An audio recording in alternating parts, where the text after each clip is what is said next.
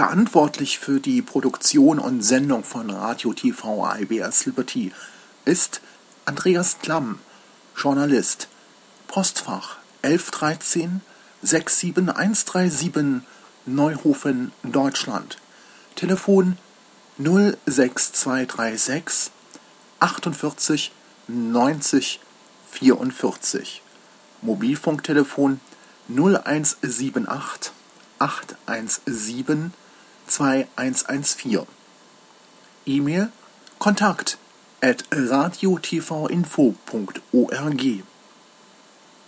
Weitere und ausführliche Informationen zu den Produktionen und Sendungen von Radio TV IBS Liberty. Zeit 1986. Independent Broadcasting Service Liberty. Das meint in deutscher Sprache so viel wie unabhängiger Rundfunkdienst Freiheit finden Sie auch im Internet bei www.radiotvinfo.org oder alternativ bei www.ibstelevision.org. Ein Vertrag, die Kanzlerin und eine Strafanzeige. Es gibt Menschen, die den 1. Dezember 2009 als großen und wichtigen Meilensteine in der Geschichte des EU-Vertrages in Lissabon feiern. Vor der Einführung des EU-Vertrages gab es zahlreiche Menschen, die kritisch den Entwicklungen des EU-Vertrages gegenüberstanden und die fehlende Beteiligung der Menschen, das meint des Volkes, deutlich kritisierten und vor einer Durchsetzung des EU-Vertrages gegen den freien Willen des Volkes in Deutschland warnten. Die Stimme des Volkes wurde in Deutschland in Bezug zur Einführung des EU-Vertrages in Lissabon von den sogenannten politischen Eliten in Deutschland nicht gehört oder teilweise auch ignoriert. Der in der Nähe von Frankfurt am Main lebende Autor zahlreicher bemerkenswerter und sehr informativer Artikel, Gerd Flegelskamp, ist einer der Menschen, die skeptisch und kritisch dem EU-Vertrag gegenüberstehen. Noch vor der Einführung des EU-Vertrages im Jahr 2009 erstattete der engagierte politische Aktivist und Autor Gerd Flegelskamp bei der Kriminalpolizei eine Strafanzeige gegen die Bundeskanzlerin Dr. Angela Merkel, CDU, wegen des Verdachts auf Hochverrat. Dies ist ein schwerwiegender Verdacht, doch der Autor und Aktivist informierte sich ausführlich zum EU-Vertrag in Lissabon und machte sich seine Entscheidung zum Schritt, eine Strafanzeige gegen Bundeskanzlerin Dr. Angela Merkel zu erstatten, ganz sicher nicht zu leicht oder zu einfach. Gerd Flegelskamp ist ein Mann, der Deutschland und die direkte Demokratie ebenso liebt wie eine freiheitlich-demokratische Grundordnung. In einem Interview mit Radio TV IBS Liberty im Magazin XXL Info Kompakt erklärte der Autor und engagierte Grundrechteaktivist sein mutiges und außergewöhnliches Engagement für Freiheit, Demokratie, Gerechtigkeit und Frieden. Mehr als 80 Menschen haben Gerd Flegelskamp in der Aktion, eine Strafanzeige gegen die Bundeskanzlerin zu erstatten, unterstützt. Bereits vor der Verabschiedung des EU-Vertrages zeigte sich der Grundrechteaktivist zurückhaltend, realistisch in Bezug auf das Ziel seiner Strafanzeige, eine Einführung des EU-Vertrages in Europa ohne Beteiligung des Volkes und der Menschen zu verhindern. Rund zwei Jahre nach der Einführung des EU-Vertrages in Europa gibt es kaum Menschen, die die Inhalte des EU-Vertrages von Lissabon gut und umfassend kennen. Gerd Flegelskamp erklärte im Interview auch, warum die Basis eines freien Willen des Volkes so wichtig ist und einen Teil der Gründe dafür, dass der EU-Vertrag von Lissabon seiner Überzeugung nach keinen Grund zum Feiern für die Menschen in Deutschland und in Europa bietet.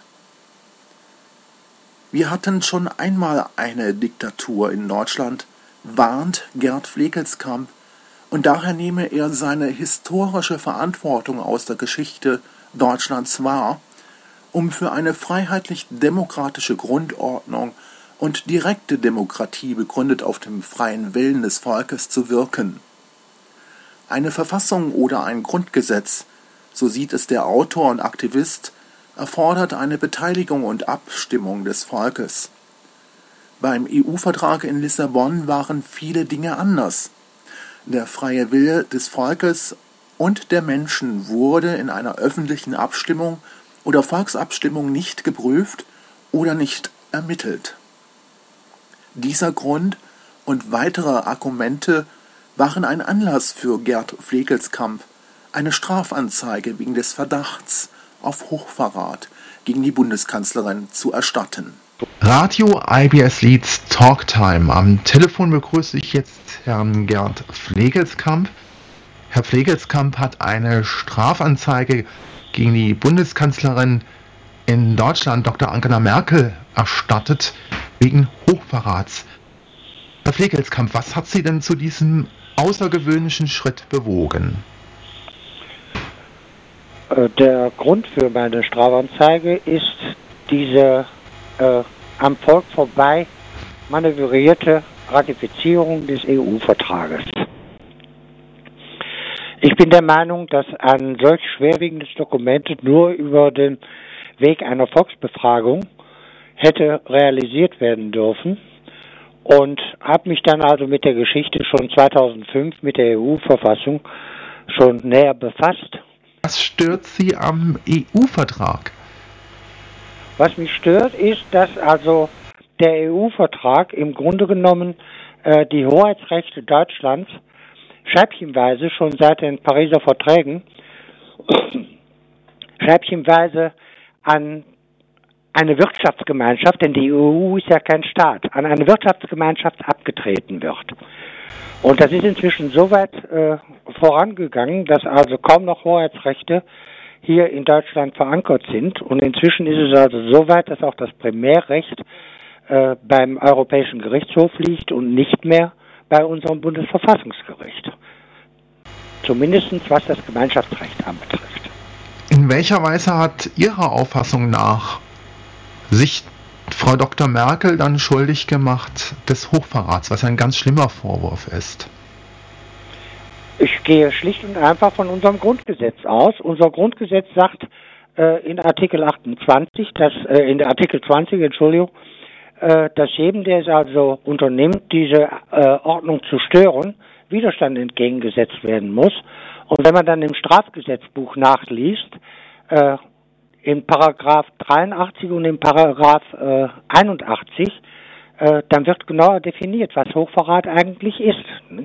Und das Abtreten von Hoheitsrechten ist in meinen Augen äh, ein Hochverrat, weil die Ordnung, die grundgesetzliche Ordnung damit gestört wird. Deutschland wird im wahrsten Sinne des Wortes verschenkt.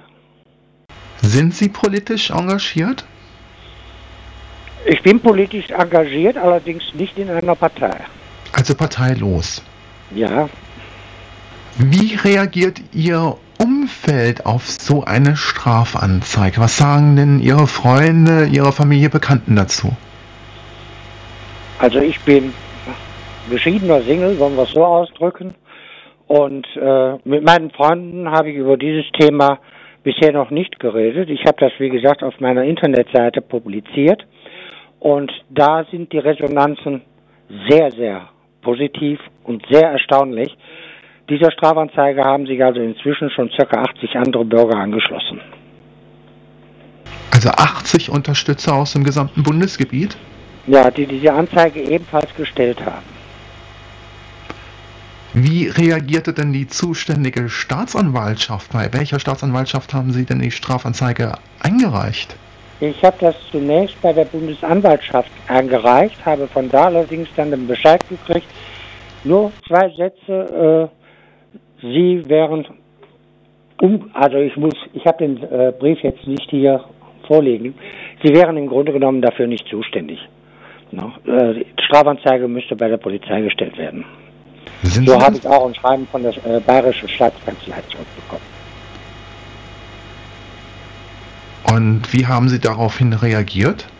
Ganz einfach. Ich habe die Strafanzeige erneut abgegeben und zwar bei der Kriminalpolizei. Da warte ich noch auf eine Eingangsbestätigung und ich habe mich also informiert. Es ist ganz offensichtlich so, dass also Strafanzeigen von der Polizei äh, definitiv verfolgt werden müssen, auch wenn äh, unter Umständen keine Gewährleistung äh, gegeben ist, dass es wirklich zu einer Verhandlung oder dergleichen kommt. Rechnen, Sie müssen überprüft werden. Kann man es richtig sehen oder einschätzen, ausdrücken, dass Sie versuchen, die Einführung des EU-Vertrages zu verhindern? Ist das richtig? Das ist richtig, ja. Ich habe auch schon versucht, die Einführung des Verfassungsvertrages seinerzeit zu verhindern, indem ich mich einer äh, Verfassungsbeschwerde angeschlossen habe, die ein Student von Professor Schachtschneider, dem Staatsrechtler, einem erklärten Gegner dieser äh, EU-Verfassung, äh, eingereicht hat. Ne? Und ich habe mich mit der EU-Verfassung sehr intensiv befasst. Da sind wirklich einige Sachen drin, da kann ich nur sagen, wenn das Wirklichkeit wird, dann armes Deutschland. Können Sie da so ein paar Beispiele nennen, was Sie an diesem EU-Verfassungsvertrag stört? Er ist ausschließlich auf wirtschaftliche Belange ausgerichtet. Es werden zwar viele warme Worte äh, gesagt bezüglich Bevölkerung und so weiter, aber immer wieder unter dem äh, unter der Querschnittsfunktion Wirtschaft, Wirtschaft über alles. Ne? Und ich meine, wenn man inzwischen auch die äh, Bedingungen sieht, die hier in Deutschland äh, durch Entsendegesetze und dergleichen alles eingetreten sind, ne, dann sieht man, dass wir mit Sicherheit von dem EU-Vertrag nicht profitieren werden. Ne? Sie müssen Folgendes überlegen. Was ist, was ist die EU eigentlich? Die EU besteht im Prinzip gesehen eigentlich nur aus 27 Kommissaren. 27 Kommissare, die die Regierung bilden, äh, 27 Leute aus 27 Ländern. Dasselbe gilt äh, für den Europäischen Gerichtshof. Der Europäische Gerichtshof setzt sich aus 27 Richtern aus 27 Ländern zusammen. Und dann haben wir ein Parlament äh, in der Europäischen Union, derzeit aus 785 Abgeordneten bestehend. Davon sind 99 Abgeordnete hier von der Bundesrepublik und die werden auch auf 96 reduziert. Die einzige demokratische Möglichkeit, die wir haben, ist, diese 99 Abgeordnete zu wählen. Sieht man sich dann äh, in der EU einmal die Rechte des Parlaments an, dann sieht man, dass das Parlament eigentlich rechtlos ist. Es hat nur in wenigen Dingen Mitbestimmungsrecht. Bei anderen Fragen muss es nur gehört werden. Und es gibt dann noch zusätzliche Bestimmungen, äh, wo nicht einmal mehr das passiert. Das ist keine Demokratie, das ist Diktatur. Und gegen eine Diktatur wehre ich mich. Wir haben eine Diktatur hinter uns. Ich möchte keine zweite erleben. Stammen Sie aus dem ehemaligen Osten, weil Sie sagen, wir haben eine Diktatur? Diktatur nein, nein, ich, ich bin, äh, wie man hier in Deutschland so schön sagt, ein Wessi. Also Sie sprechen von der Diktatur in den Jahren 1933 bis 1945. Ja, richtig. Und im Osten. Ich meine, wir werden, wir werden ja immer wieder darauf hingetrimmt, äh, unsere historische Verantwortung und dergleichen. Und diese historische Verantwortung, die nehme ich jetzt wahr. Denn die EU, die EU ist keine Demokratie. Sie kann keine Demokratie sein, weil die Europäische Union ist kein Staat und die Europäische Union besitzt kein Volk. Und die Legitimation eines Staates ist, dass man beispielsweise seine Abgeordneten selber wählen kann. Wir können immer nur ein Teilgebiet der Abgeordneten wählen, wir können keinen Einfluss darauf nehmen, welche Abgeordnete von anderen Staaten dafür gewählt werden. Äh, bei den Kommissaren haben wir überhaupt kein Entscheidungsrecht. Das heißt, wir haben also überhaupt keine Möglichkeit, da einzugreifen. Das hat mit Demokratie wirklich nichts mehr zu tun. Rechnen Sie mit einem Erfolg Ihrer Maßnahme, wenn es auch außergewöhnlich ist, eine Strafanzeige gegen die Bundeskanzlerin zu stellen? Sehen Sie, das ist natürlich jetzt eine Frage, die ist wirklich schwer zu beantworten. Ich würde sagen, die Erfolgschancen sind relativ gering. Äh, und zwar einfach deshalb, unsere Staatsanwaltschaften sind weisungsgebunden. Das heißt, unsere Bundesjustizministerin kann Ihnen ohne weiteres sagen, nicht weiter zu ermitteln.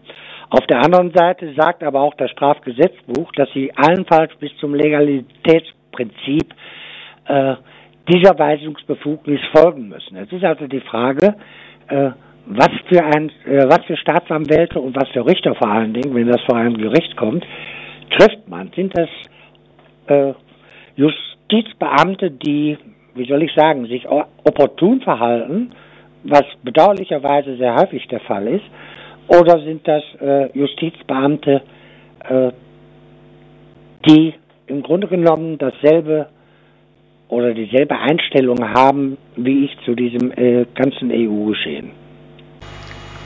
Auf Ihre Aktion, die aus historischer Verantwortung geschieht, gab es da Resonanz von Politikern aus Berlin? Nein, absolut nicht. Genauso gut, ich habe auch die, versucht, die Presse zu informieren und äh, habe also an sehr viele Zeitungen geschrieben. Nicht eine einzige Zeitung hat auch nur eine einzige Zeile äh, darüber gebracht. Das zeigt also, dass auch die Medien da äh, mit Sicherheit irgendwie, wie soll ich sagen, in einer Kungelei mit der Regierung stecken und so etwas nicht berichten. Gestern hatten Sie ein Radiointerview, ist das richtig? Das ist richtig, ja. Das heißt also, eine Radiostation hat bereits berichtet. Wie hat der Kollege reagiert darauf? Wie hat er das Thema aufgefasst? Das ist ziemlich ungewöhnlich, man hört das nicht alle Tage. Ja, das kann ich mir vorstellen, dass man das nicht alle Tage hört. Das ist eigentlich das Trauerspiel, dass man das nicht alle Tage hört. Denn es gibt so viele Anzeichen für diesen Hochverrat, äh, dass man sich wundern muss, dass das nicht längst passiert ist. Und die Kollegin, das war also eine Kollegin äh, von Ihnen, die hat, ja, wie soll ich sagen, verhalten positiv äh, reagiert, wollen wir es so ausdrücken. Wie schätzen Sie die allgemeine politische Lage ein? Sei es jetzt die soziale Komponente, Hartz IV, sei es jetzt die heute beschlossene Diätenerhöhung oder angekündigte Diätenerhöhung, noch ist es nicht beschlossen. Wie fassen Sie das auf? Wo bleibt das Volk? ja, wo bleibt das Volk? Das ist die richtige Frage. Äh, ich habe mich intensiv eigentlich auch mit Hartz IV beschäftigt. Ich habe mich mit der Rentendebatte befasst und äh, wenn man sich das Ganze mal anguckt, das Ganze sind wiederum Konstrukte, die aus der Agenda 21 beziehungsweise dem ersten Vertrag von Lissabon äh, sich entwickelt haben und dann von dem Kanzler Schröder hier eingeführt wurden. Und wenn man als Beispiel Hartz IV nimmt, Wer Hartz IV sich genau ansieht, der wird feststellen, dass es da eine ganze Menge Verfassungsverstöße drin gibt.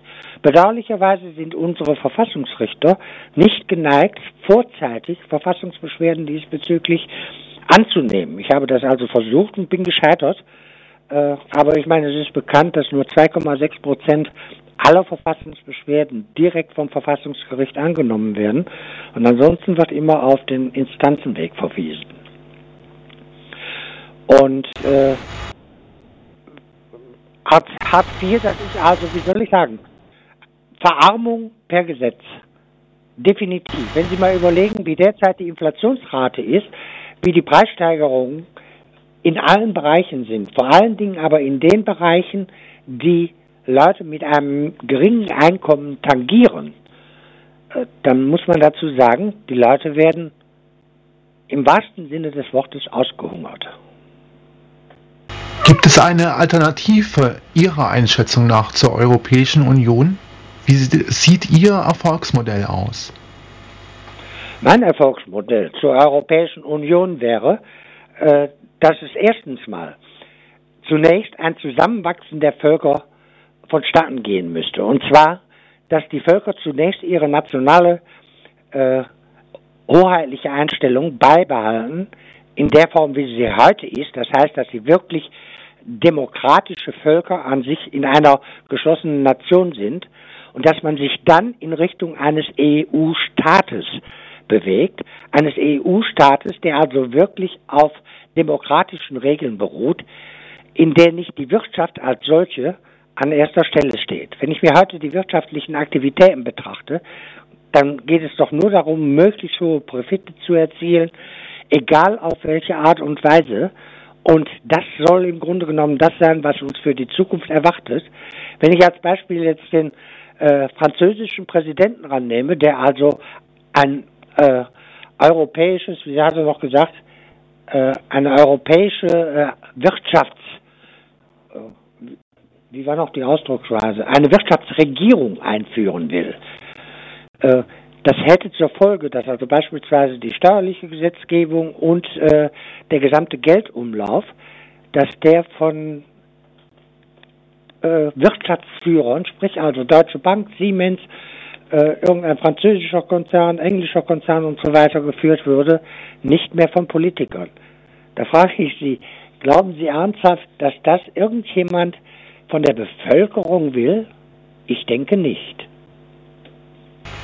Was sagen Sie zu Extremfällen der Verarmung durch Gesetz, wie jetzt beispielsweise dem Hungertod des lernbehinderten 20-jährigen André Kirsch oder jetzt die Gefahr, dass sich eine Künstlerin, Christiane Philipp und Übersetzerin in Ettlingen erneut in einer Gefahr befindet, zu verhungern. Was sagen Sie dazu, dass es in Deutschland nicht gelingt, dass sich Menschen solidarisieren, um wenigstens den Menschen zu helfen, die diesem Druck nicht mehr gewachsen sind, finanzieller Art oder aber auch eben durch die Hartz-IV-Gesetzgebung, wie auch immer man es jetzt nennen mag. Ich würde sagen, das hängt vor allen Dingen damit zusammen, dass die Bereiche Politik, Presse und äh, Wirtschaft sehr intensiv untereinander vernetzt sind und permanent Public Relation äh, Veranstaltungen veranst äh, darbieten, mit denen also das derzeit herrschende System als ausweglos und alternativlos gesehen wird. Ich erinnere da an Margaret Thatcher, die äh, dieses Tina-Syndrom aufgeführt hat und das ist hier übernommen worden. Ne? Äh, wenn Sie sich auch mal betrachten, was ist eigentlich die Devise des ganzen Neoliberalismus? Wachstum, Wachstum, Wachstum. Nur frage ich Sie, kennen Sie irgendetwas, das ununterbrochen wächst? Ich kenne nichts. Es gibt nichts. Jedes Wachstum endet irgendwann. Und wenn man heute bedenkt, diese ganzen äh, liberalen Forderungen, die sind in einer Zeit entstanden, als die Technik noch in den Kinderschuhen steckte, muss man einfach sagen. Heute haben wir eine hochentwickelte Technik, die also die Arbeitskraft des Menschen in vielen Bereichen äh, auf dramatische Weise minimiert hat. Das ist aber nicht kompensiert worden jetzt durch Arbeitszeitverringerung, zumindest äh, Verringerung, zumindest nur zu einem geringen Teil, sondern heute verlangt man sogar wieder mehr Arbeit und behauptet dann gleich, mehr Arbeit brächte äh, zusätzliche Arbeitskräfte. Unsere Märkte hier, gerade die westlichen Märkte, sind inzwischen gesättigt. Das ist der Grund, warum man also ausgewichen ist auf den Export. Deutschland ist so stolz drauf, dass es äh, Weltmeister in äh, im Export ist. Der Stolz ist völlig unbegründet, weil womit wird das Ganze eigentlich äh, finanziert? Der Binnenmarkt als solcher, der schwächelt bereits seit äh, über zehn Jahren. Unsere Löhne im Inland sind seit über zehn Jahren rückläufig. Und was uns fehlt, ist eine Vernetzung, so wie sie in Wirtschaftspolitik und Presse stattfindet, auch in der Bevölkerung. Und ich denke, das wird eine Aufgabe sein, eine solche Vernetzung stattfinden zu lassen, um die Menschen aufzuklären, äh, was wirklich vonstatten geht. Dass sie also nicht mehr auf diese reine Public, Public Relation hereinfallen. Wenn man Ihren Worten zuhört, dann kann man zwischen den Zeilen und natürlich auch aus Ihren Aussagen erkennen, dass Sie sich sehr intensiv mit all diesen Themen beschäftigt haben und auch gut informiert haben. Woher bezieht man solches Wissen? Wie kann man sich solches Wissen aneignen?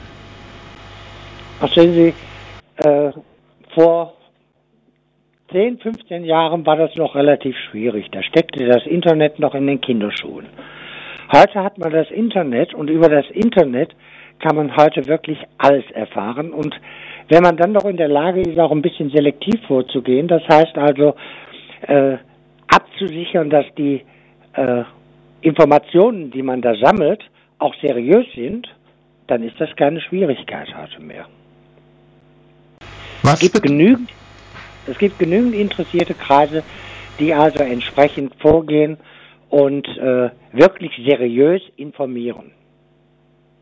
Was bedeutet für Sie der Werbeslogan, Zitat, Geiz ist geil, Zitat Ende? Es ist einer der dümmsten Werbeslogan, die es eigentlich gibt. Äh, in der Vergangenheit oder überhaupt, Geiz wird von, von der Bibel her, ich meine, wir sind doch eine so christliche Welt. In der Bibel wird der Geiz als Todsünde bezeichnet.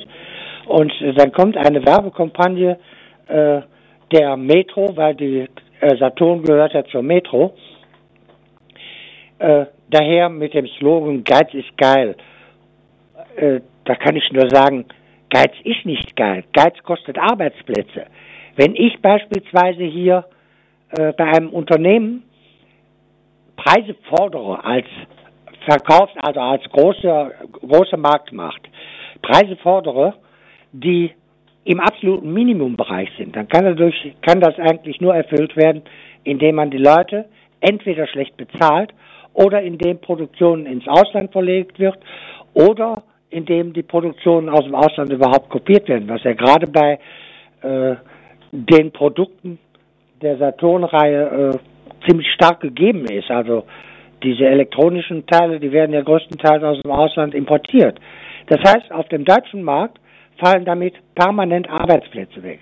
Geiz ist nicht geil, sondern Geiz zerstört äh, die Infrastruktur in Deutschland. Definitiv. Es gibt Menschen, die sagen, das Grundgesetz ist eines der besten Geschenke, die Deutschland erhalten hat. Wie denken Sie über das Grundgesetz für die Bundesrepublik Deutschland, heißt es ja ganz genau? Welches Grundgesetz meinen Sie? Ich, diese Frage ist ein bisschen provokativ.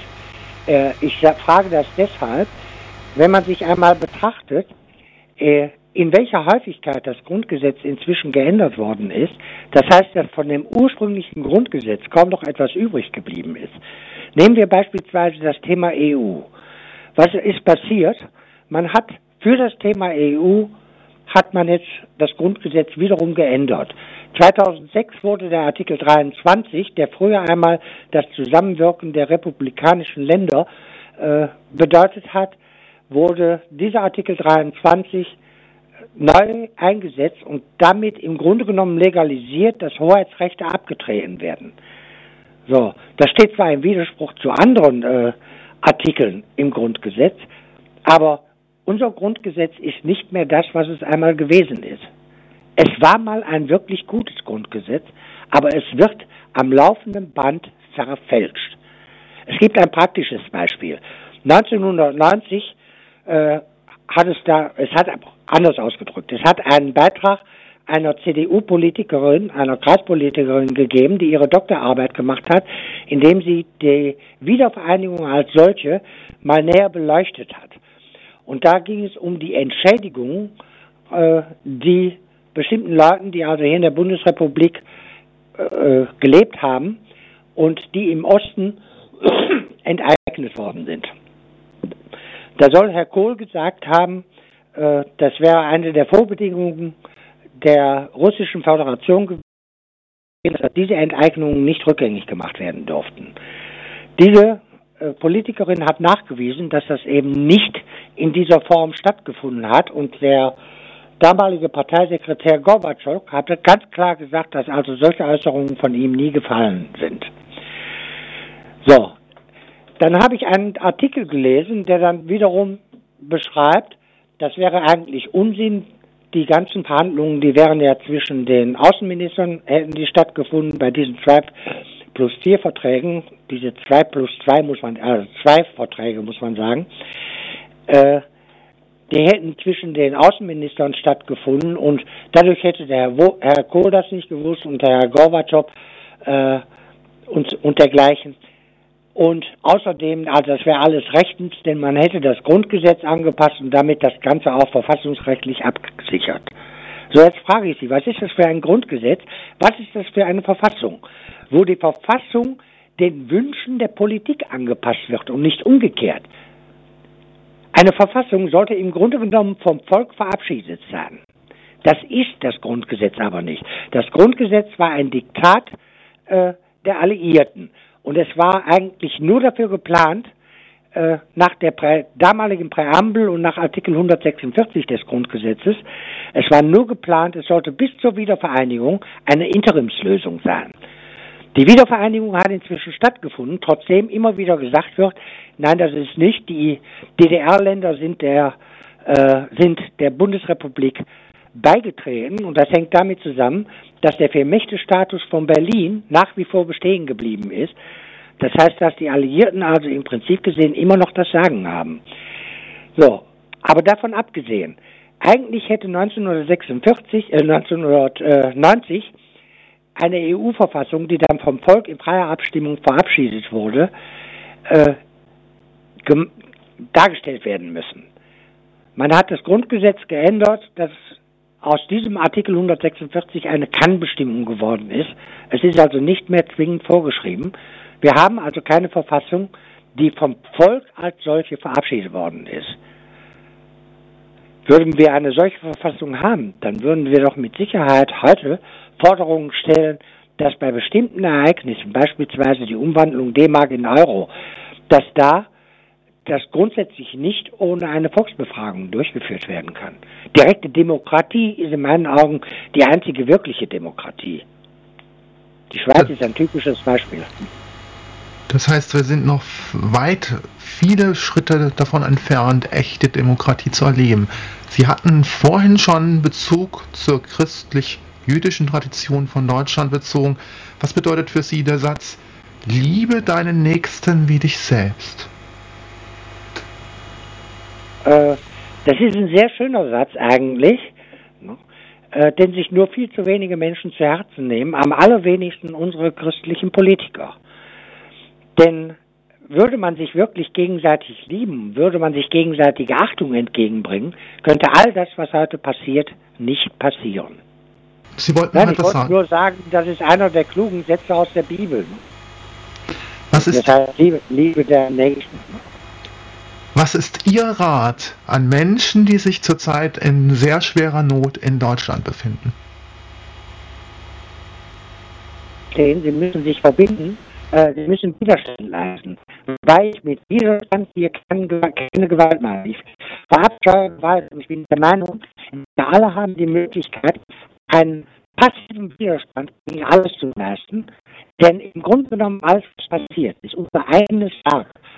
Das muss man auch mal sehen.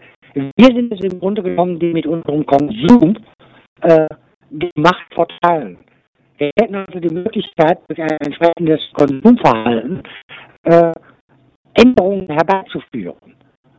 Aber wir tun es nicht. Das ist das Problem. Hier komme ich wieder auf dieses Thema Geiz ist geil. Ne? Äh, wir hätten vielleicht nachweisen können, dass Geiz nicht geil ist und dass wir eigentlich dafür sind, dass es uns lieber ist, dass die kleineren äh, Verkäufer oder die kleineren Einheiten von Elektronikgeschäften äh, bleiben und nicht durch solche Riesenketten mit kaum Personal wie Saturn und äh, Mediamarkt abgelöst werden. Das liegt alles in unserer Hand, aber wir tun es einfach nicht. Und das liegt daran, dass wir einfach schlecht informiert sind. Vielen herzlichen Dank für die umfassenden und umfangreichen Informationen nach Frankfurt. Ich danke. Ich danke ganz recht herzlich. Sie hörten eine Produktion und Dokumentation im Magazin XXL Info Kompakt, eine Produktion von Radio TV IBS Liberty, Independent Broadcasting Service Liberty, unabhängiger Rundfunkdienst Freiheit in deutscher Sprache. Weitere und ausführliche Informationen finden Sie auch im Internet. Ich danke für Ihre Aufmerksamkeit. Wir bitten, die technische Tonqualität zu entschuldigen. Ab und an kommt es aus nicht erklärbaren Gründen zu Störungen. in den Telefonleitungen zum Studio von Radio TV IBS Liberty in Rheinland-Pfalz, in Ludwigshafen, in Neuhofen und in Speyer am Rhein. Wir bitten daher um Ihr geschätztes Verständnis. Vielen Dank für Ihr Interesse und vielen Dank für Ihre Aufmerksamkeit. Ich wünsche Ihnen nur das Beste. Bleiben Sie gesund und wenn Sie nicht gesund sind, dann werden Sie wieder gesund. Bis demnächst bei Radio TV IBS Liberty, Ihr Andreas Klamm.